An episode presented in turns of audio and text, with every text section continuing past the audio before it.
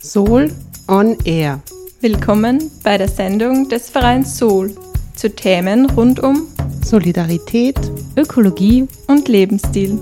Tauch mit uns ein in die Welt von Genuss und Nachhaltigkeit. Soul on Air.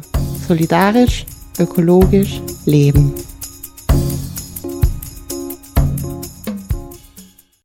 Herzlich willkommen bei der 21. Sendung Soul on Air im Freien Radio Freistadt. Diese Sendung wird ja vom Verein Soul Menschen für Solidarität, Ökologie und Lebensstil gestaltet. Und für alle, die jetzt zum allerersten Mal zuhören, heute sprechen zu euch Kim Eigner und Barbara Hutterer. Wir beschäftigen uns mit Themen rund um einen solidarischen und ökologischen Lebensstil und einen gesellschaftlichen Wandel. Das Thema der heutigen Sendung ist Stadt und Land gemeinsam zukunftsfähig gestalten. Anlass der Sendung ist die aktuelle Ausgabe der Soul-Zeitschrift Sustainable Austria mit demselben Titel. Die Ausgabe ist anlässlich des diesjährigen Green Skills Symposiums entstanden. Dort war Soul nämlich auch Kooperationspartner. Und das Green Skills Symposium fand am 19. März auf der BOKU in Wien statt. Und der Titel des Symposiums war Zukunftsfähige Lebensräume gemeinsam gestalten. Sol war natürlich vor Ort mit dabei und es war ein wirklich schöner Tag, sehr inspirierend. Es gab spannende Vorträge und auch viele sehr motivierende Beispiele aus der Praxis. Das Symposium war eben eine sehr gelungene Kooperation zwischen äh, mehreren Organisationen, eben Green Skills, die Dorfuni, die Mutmacherei, die Pioneers of Change und auch Sol.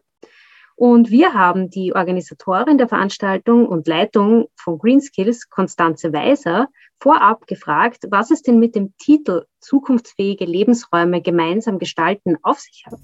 Und wir wollten von ihr wissen, warum dieses Thema ihrer Meinung nach gerade jetzt so wichtig ist.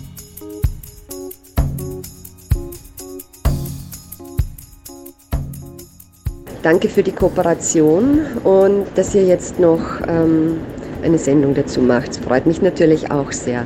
Ja, ähm, wie wir zu diesem Titel ähm, vom Symposium gekommen sind, ähm, ist eigentlich eine längere Geschichte und auch schon gemeinsam innerhalb oder im Rahmen von der Kooperation entstanden. Also wir haben 2020 ein Symposium gemacht äh, mit dem Thema oder mit der Frage, wie geht Wandel? Irgendwie war es für mich daher logisch, ähm, da noch weiter zu forschen. Und so die Grundidee war, ja, wie bringen wir den Wandel in die Breite, in ein größeres Setting oder auch in die Regionen?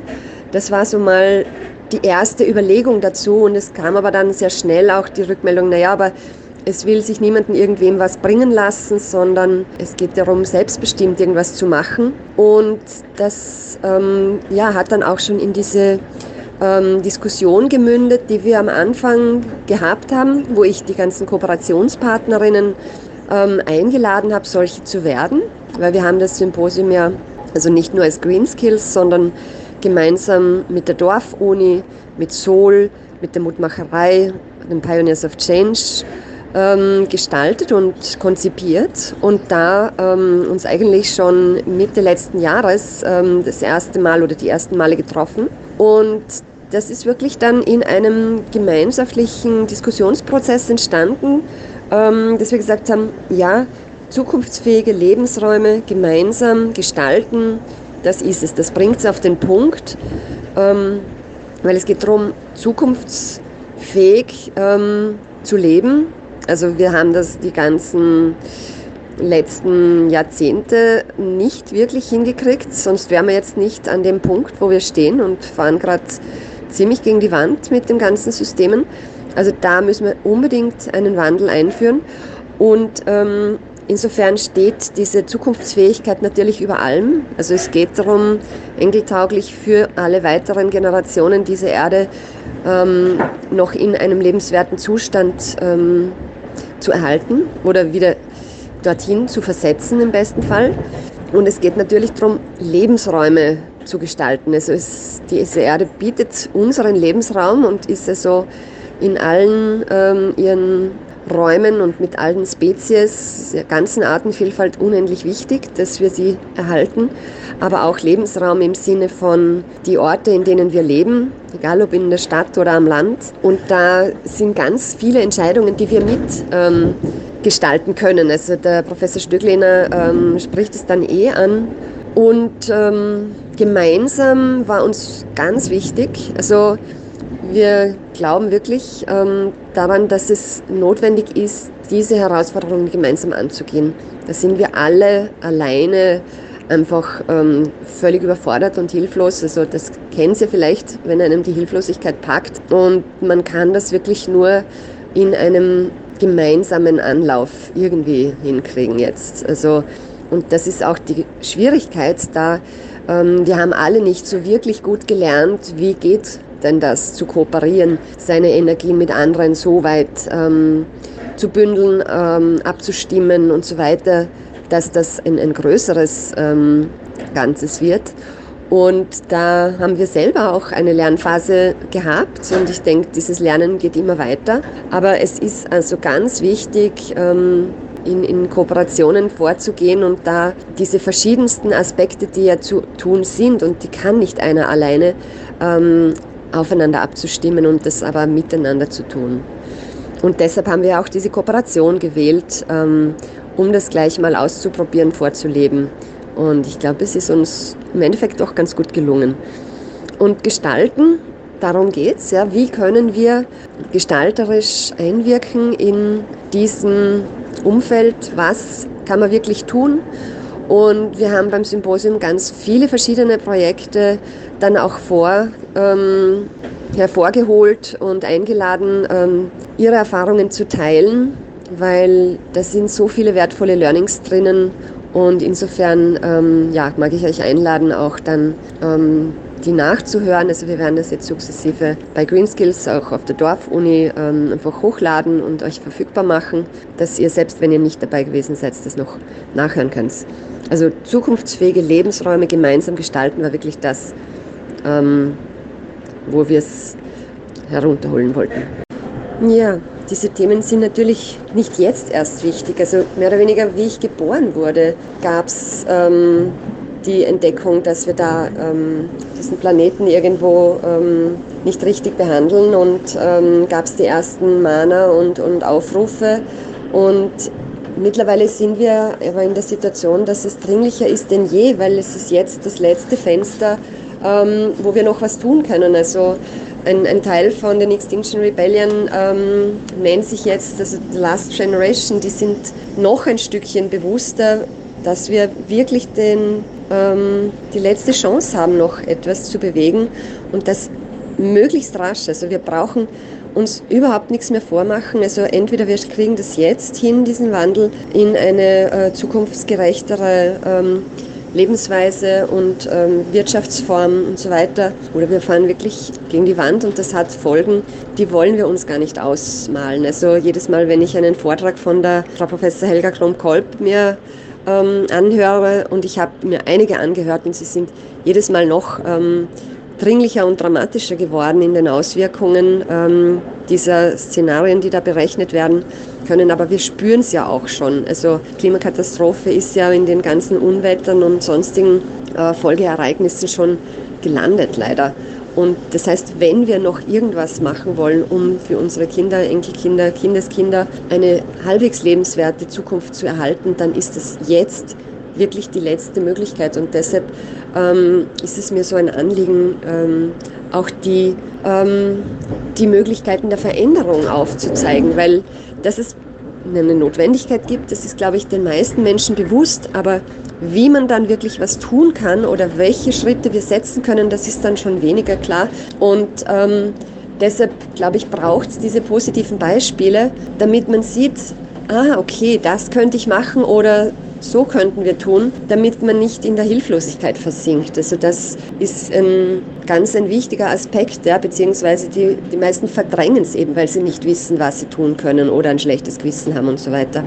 Und ja, also ich glaube, es gab ein paar sehr gute Beispiele und insofern herzliche Einladung, sich das auch anzuhören. Schaut dann auch auf die Homepage von Green Skills. Wir werden also diese Nachlese auch ähm, auf der Homepage bzw. auf Facebook, auf Instagram ähm, hörbar machen. Also wir haben alle ähm, Vorträge und Beispiele von dem Symposium aufgezeichnet und werden die äh, verfügbar machen jetzt sukzessive. Es ist wann, wenn nicht jetzt und wer, wenn nicht wir. Nämlich hier und jetzt und überall sonst im lokalen Bereich. Ich sage herzlichen Dank und viel Spaß mit der Sendung. Das war jetzt Konstanze Weiser von Green Skills zum Thema des diesjährigen Green Skills Symposiums. Danke für dein wirklich sehr unermüdliches Engagement. Den ersten Input vom Green Skills Symposiums, den wir dankenswerterweise vom Freien Radio Freistadt zur Verfügung gestellt bekommen haben, haben wir jetzt gleich für euch zum Nachhören. Unter dem Vortragstitel Regionen nach innen entwickeln ist das Gebot der Stunde, erklärt Gernot Stöglehner von der BOKU seine Perspektive aus raumplanerischer Sicht. Kommen wir mal zu einem Thema, das mir als Raumplaner sehr wichtig ist. Wir haben, wenn man sich so anschaut, und wir werden es ein bisschen vertiefen gleich, was wir so tun im Raum, dann und welche Themen wir damit auch produzieren, welche Umweltfolgen, welche Nachhaltigkeitsthemen wir damit produzieren, auf der einen Seite lösen können, auf der anderen Seite aber auch äh, explizit auch mit unserer räumlichen Entwicklung in Österreich da dagegen arbeiten. Äh, muss man sich ein bisschen anschauen, wo kommt denn das her? Das sind unsere Lebensstile, unsere Wirtschaftsweisen auf der einen Seite und auf der anderen Seite aber auch die Art und Weise, wie wir unseren Raum aneignen. Also wo wir wohnen, wo wir arbeiten, wo Kinder in die Schule gehen, wie wir unsere Freizeit gestalten, all das hat massive Auswirkungen darauf, wie wir unseren Raum aneignen und welche auch Umweltauswirkungen und sonstigen Auswirkungen das hat, auch bis hin zur Frage, wie können wir unseren Alltag bewältigen zwischen Familie, Beruf, Einkaufen, Freizeitgestaltung. Und wir machen viel in Österreich. Also ein paar so Themen. Was glaubt ihr, wie viele Personen pro Jahr umziehen. Das sind 10% der Bevölkerung. Also fast eine Million Leute, 900.000 Leute pro Jahr. Also das gibt viele Möglichkeiten, auch immer wieder, gerade auch wenn es um Raumplanung geht, auch auf der persönlichen Ebene, äh, gute Entscheidungen zu treffen. Und was das ist, werden wir uns ein bisschen anschauen, aber vorher beginne ich noch ein bisschen damit, äh, was wir denn grundsätzlich tun mit unseren Entscheidungen, wie wir uns den Raum aneignen. Flächen in Anspruchnahme ist in aller Munde, Klimawandel und so weiter, Klimakrise. Wir haben seit 1990, seit dem Kyoto, äh, Basisjahr des Kyoto-Protokolls, über eine Million neue Wohnungen gebaut. Wir hatten 1990 drei Millionen Autos, nur Privat-PKWs auf den Straßen. Mittlerweile sind es über fünf Millionen und da kommen noch die gewerblichen Fahrzeuge dazu. Wir haben erst 1995 mit dem begonnen, ähm, was auch die Innenstädte ganz massiv verändert hat, nämlich Einkaufszentren gebaut, so richtig. Da hat es ein paar vorher gegeben, aber so wirklich durchgezogen ist die Entwicklung erst ab Mitte der 90er Jahre. Das muss man sich im Auge behalten. Das sind nicht einmal 30 Jahre, um unsere Innenstädte zu ruinieren. Da waren wir recht fleißig. Und das schauen wir uns alles ein bisschen genauer an jetzt in den nächsten 15 Minuten, aber auch noch, ähm, um das mitzugeben. Wir wachsen als Staat, auch seit 1990 1,4 Millionen Einwohner dazu bekommen ungefähr. Die Wirtschaftsleistung hat sich verdreifacht, nebenbei bemerkt, mit BIP pro Kopf gerechnet. Und es ist aber nicht gleich verteilt. Wir haben regionale Unterschiede, auch das ist ganz wichtig. Und aus diesen regionalen Unterschieden ergeben sich unterschiedliche Rahmenbedingungen, Ausgangsmöglichkeiten für jede Form von regionaler Entwicklung. Und das ist auf den Staat, aber das ist auch auf ganz Europa betrachtet und global haben wir das Stichwort Urbanisierung dabei. Wir entwickeln unsere Städte aber so und Orte. Das ist jetzt nicht mehr nur auf Städte bezogen. Innen drinnen, der Ortskern, der wird immer leerer und außen bauen wir alles noch einmal dazu. Dass das nicht ressourceneffizient ist, liegt auf der Hand. Nichtsdestotrotz haben wir doch einiges an Erfolgen auch, zum Beispiel äh, was in eine richtige, in Richtung einer nachhaltigeren Entwicklung geht. Wenn man aber sich zum Beispiel hernimmt, und wir deshalb beginnen einmal mit dem Thema Klimakrise, dann sind wir eines der wenigen industrialisierten Länder, die seit 1990 nicht geschafft haben, die Treibhausgasemissionen zu senken. Die Deutschen haben 35 Prozent gesenkt, wir haben ungefähr 5 Prozent dazugelegt. Jetzt könnte man natürlich sagen, naja, so schlecht sind wir jetzt aber auch wieder nicht, weil pro Kopf gerechnet ist in Deutschland der CO2-Ausstoß immer noch höher als bei uns. Also haben wir quasi noch halb Glück gehabt bei der ganzen Bilanziererei. Aber schauen wir uns ein paar Punkte an. Im Gebäudebereich haben wir 35% CO2-Emissionen reduziert, im Mobilitätsbereich 72% dazugelegt. Jetzt könnte man natürlich sagen, wir bauen immer mehr Gebäude, immer effizienter und immer stärker am falschen Platz. Und das bedeutet, dass wir mehr zwischen unseren Nutzungen herumfahren müssen, das immer mehr mit dem Auto tun, auch immer größeren und stärkeren Autos, die zwar für sich genommen effizienter geworden sind, aber nicht in der Gesamtsicht, wie man da ganz eindeutig sieht. Und dass wir da schon noch ansetzen müssen. Und wenn es heißt Flächeninanspruchnahme, da werden immer Fußballfelder pro Tag gezeigt, ge, äh, gezählt. Ich weiß nicht, wer von, wie es euch geht. Ich kann mit Fußballfeldern nichts anfangen.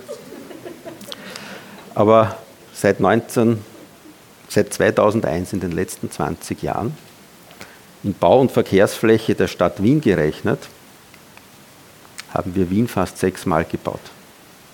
In diesem Land. Fast sechsmal. Das heißt, eigentlich hätten wir 12 Millionen Einwohner dazu kriegen müssen und ein paar Millionen Jobs mehr haben. So sechs bis acht Millionen haben wir aber nicht. Wir gehen einfach in die Fläche. Das hat Auswirkungen auf die Biodiversität. Kleinere Lebensräume heißt, dass exponentiell die Artenzahl zum Beispiel abnimmt. Und der arme äh, Feldhase irgendwann einmal hat er nichts mehr, keine Freunde mehr. Und äh, es wäre aber relativ einfach, das umzukehren. Eine der wesentlichsten Aufgaben, das sage ich als Raumplaner, ist es, die Siedlungsentwicklung wieder einzufangen. Wir haben damit natürlich auch aus dem, was wir die letzten Jahrzehnte gemacht haben, einen enormen Rucksack. Aber wir müssen uns um die Transformation des Bestehenden kümmern und nicht um das ewige Neu dazubauen. Jetzt ist Neu dazubauen natürlich viel einfacher. Da kann man Ideen entwickeln, ich kann die umsetzen, ich habe eine grüne Wiese, alles wunderbar. Abgesehen davon, dass halt unsere landwirtschaftliche Fläche abnimmt. Ich meine, wir sind nicht mehr Selbstversorger, nicht einmal mehr bei Getreide. Wir sind bei 80 Prozent, 85 Prozent mittlerweile.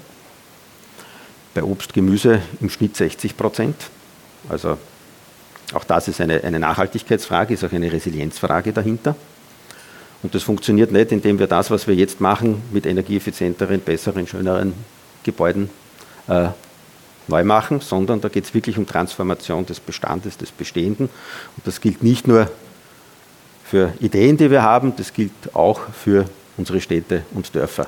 Und Im Wesentlichen brauchen wir nur eine Handvoll von Prinzipien und wenn wir die befolgen, dann werden wir nachhaltiger.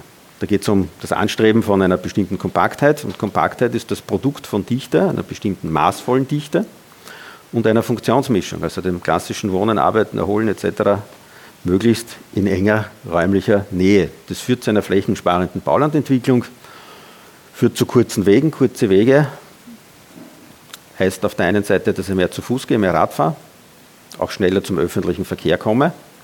Und selbst wenn ich immer noch aufs Auto glaube, angewiesen zu sein, manchmal ist man es auch, gerade in den jetzigen Strukturen, die wir haben, heißt Nähe einfach weniger Kilometer zu fahren. Und auch das hilft schon. Und eines der wesentlichen Pferdefüße, und ich glaube, das ist, dass dieser Treibhausgasentwicklung herausgekommen ist, einfach Abstimmung von Nutzungsentwicklung und Mobilitätsangebot. Könnte man natürlich immer noch hergehen, na, dann fahren wir halt mit dem Strom, dann haben wir keine emittierenden Autos mehr, aber Platz brauchen sie halt immer noch. Und unseren Straßenraumgestaltungen äh, engen sie immer noch ein. Wenn man jetzt hergeht und sagt, naja, was wäre denn jetzt so ein Beitrag der Raumplanung? Was könnten wir denn jetzt dazu machen, dazu als auch, auch mitgeben, unseren Entscheidungsträgerinnen und Entscheidungsträgern in den Kommunen? Dann haben wir ja diese Vorbilder und die kann man ja auch aus der Geschichte betrachten. Natürlich äh, ist nicht mehr alles zeitgemäß unterbringbar in, einem Histor in einer historischen Bausubstanz, aber das vieles schon. Äh, was wir zum Beispiel machen, das ist jetzt das Beispiel Tulln, ist, dass wir uns mit einer zentralen Frage auseinandersetzen, nämlich wenn wir jetzt Innenentwicklung haben wollen, mit der ganz banalen Frage, und wo ist eigentlich Innen?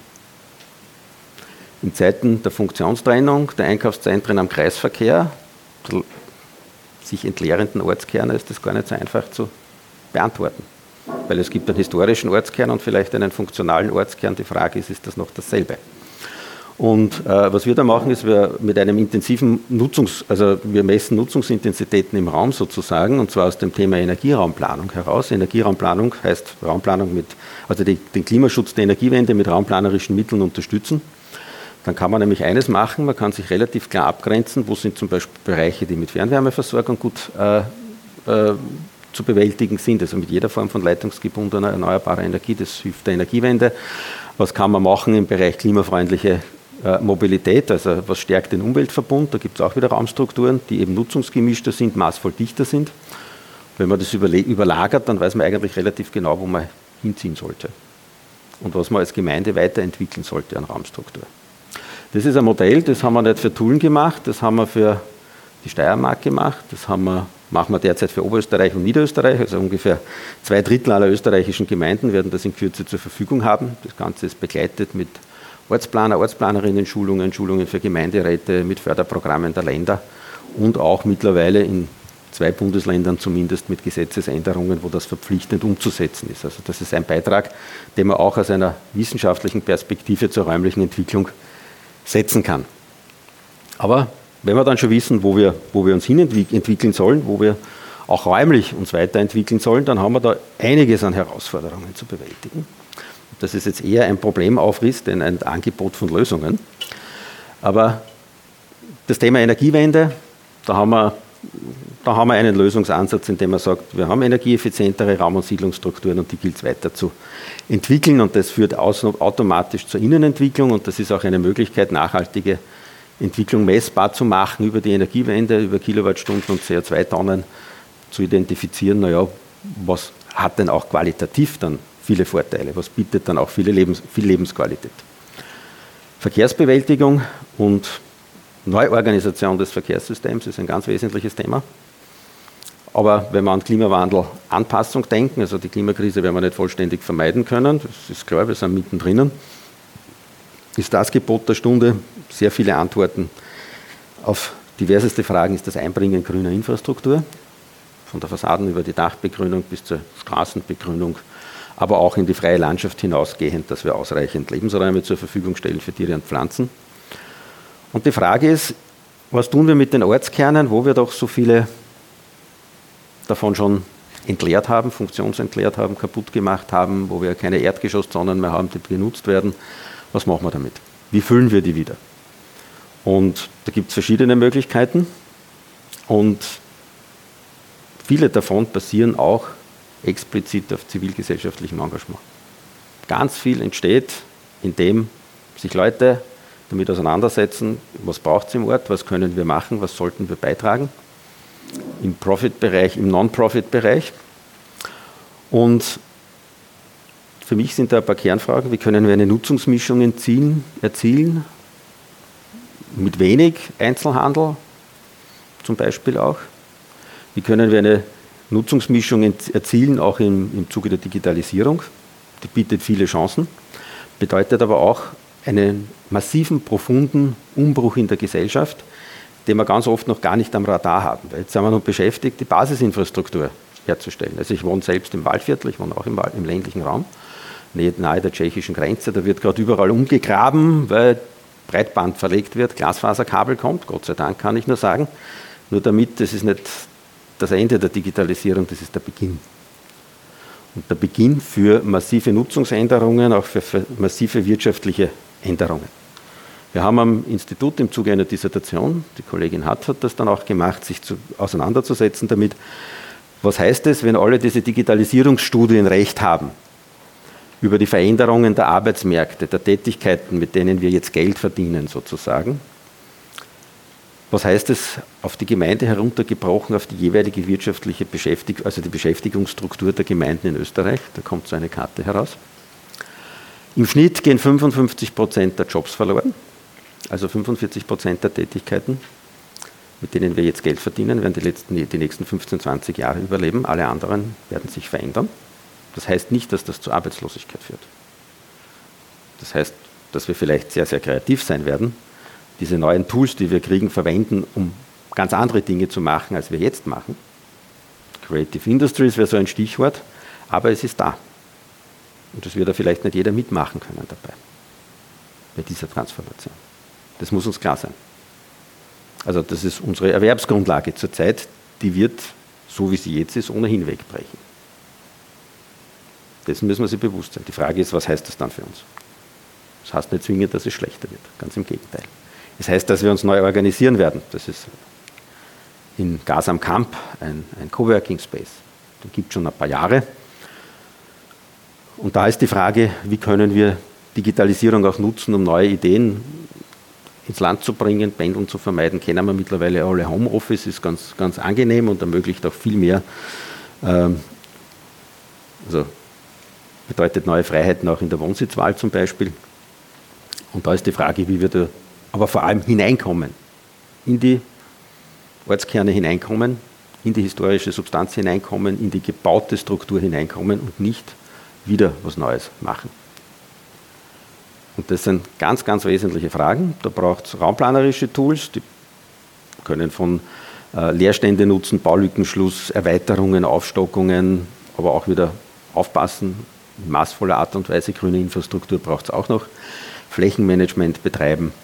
Und ganz wesentlich dabei ist eines, das Bewusstsein bei uns allen, bei den Grundeigentümerinnen und Grundeigentümern, bei den Hausbesitzern, Hausbesitzerinnen, genauso wie bei denen, die sie nutzen, egal ob es ihnen gehört oder ob man es mietet oder was auch immer oder pachtet.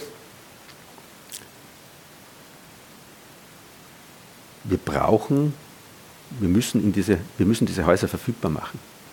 Ganz viel scheitert daran, dass man A, keine Idee hat, was man damit machen soll, und B, vielleicht auch kein Geld oder keine Bereitschaft hat, äh, etwas mit diesen Objekten zu machen. Und C kostet es nichts. Man kann die einfach stehen lassen, kostet de facto nichts, wenn man es genau nimmt. Die paar Euro Grundsteuer spürt man nicht einmal in der Portokassa. Und da braucht es ganz viele Ideen. Da braucht es uns alle. Und ich hoffe, dass wir heute den einen oder anderen Impuls bekommen, wie wir neues Leben auch in alte Gemäuer bekommen, wie wir in die Innenstädte kommen, in die Ortskerne, in die Dorfkerne mit neuen Ideen, die auch wirklich Leben bringen. Und Leben bringen heißt, dass wir einen attraktiven öffentlichen Raum haben, dass im Erdgeschoss Nutzungen stattfinden, die auch wirklich einen Austausch ermöglichen. Und dann haben wir auch lebendige Ortskerne mit hoher Lebensqualität.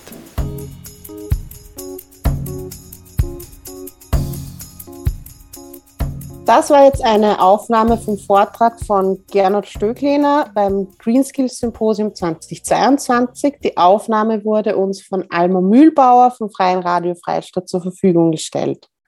Auch im aktuellen Sustainable Austria, das Kim ja schon vorher erwähnt hat, gibt es einen sehr spannenden Artikel von Gernot Stöglehner mit dem Titel Raumplanung für nachhaltige Lebensräume und viele andere Artikel zur Vertiefung des Themas. Zu guter Letzt kommen wir nun von diesem Symposium gleich zum nächsten, und zwar zum Sol-Symposium 2022. Dieses wird nun endlich nach zwei Jahren wieder live stattfinden, und zwar am Zukunftshof im 10. Bezirk in Wien vom 10. bis zum 11. Juni. Der Titel des Symposiums ist Wachstum im Wandel, Wirtschaft anders denken. In zwei Tagen erwarten euch dort vier interessante Vorträge eine Podiumsdiskussion, vier Workshops und elf spannende Arbeitskreise und ein gemeinsames Ziel. Wirtschaft anders denken. Die Teilnahme ist übrigens auch online möglich. Mehr zum Symposium, zum Programm und zur Anmeldung findet ihr auf www.symposium.nachhaltig.at. Wir freuen uns auf eure Teilnahme. Und jetzt sind wir auch schon am Schluss unserer heutigen Sendung. Soul on Air könnt ihr jeden vierten Dienstag im Monat um 14.30 Uhr im Freien Radio Freistadt hören. Zum Nachhören gibt es die Sendung natürlich auch unter www.faf.at. Falls ihr Fragen zur Sendung habt oder uns Rückmeldungen geben wollt, schreibt uns gerne eine E-Mail an programm.faf.at. Mehr zum Verein Soul, zu unseren Projekten, aber auch zum Symposium findet ihr auf www.nachhaltig.at. Wir freuen uns, wenn wir uns beim Symposium sehen oder ihr beim nächsten Mal wieder mit dabei seid. verabschieden sich Barbara Hutterer und Kim Eigner. Baba. Ciao.